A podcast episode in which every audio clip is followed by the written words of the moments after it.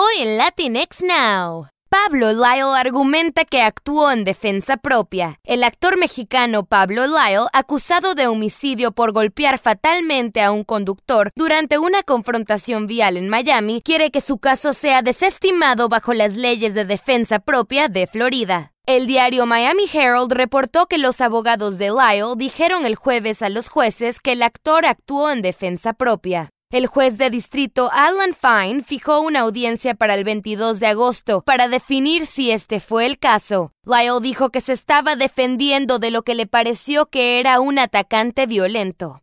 En otras noticias, R. Kelly es arrestado de nuevo bajo cargos de abuso sexual. R. Kelly, quien ya enfrenta cargos de abuso sexual presentados por fiscales de Illinois, fue arrestado en Chicago bajo una acta de un jurado de instrucción federal que incluye 13 cargos, entre ellos crímenes sexuales y obstrucción de la justicia. Un vocero de la oficina del fiscal federal, Joseph Fitzpatrick, dijo que el cantante de RB estaba caminando a su perro cuando fue arrestado alrededor de las 7 de la noche del jueves y se encuentra bajo custodia de las autoridades federales. Según el sitio web del Departamento Federal de Prisiones, Kelly está detenido en el Centro Correccional Metropolitano en el centro de Chicago. Su arresto se produjo horas después de que el acta fuera presentada en un tribunal federal para el Distrito del Norte de Illinois. Los cargos incluyen pornografía infantil, seducción de una menor y obstrucción de la justicia, dijo Fitzpatrick agregando que más detalles se proporcionarán el viernes. El abogado de Kelly, Steve Greenberg, dijo el viernes que agentes federales arrestaron a Kelly bajo cargos formulados en Illinois y Nueva York. El cantante espera ser liberado tras una audiencia de fianza a principios de la próxima semana, dijo Greenberg.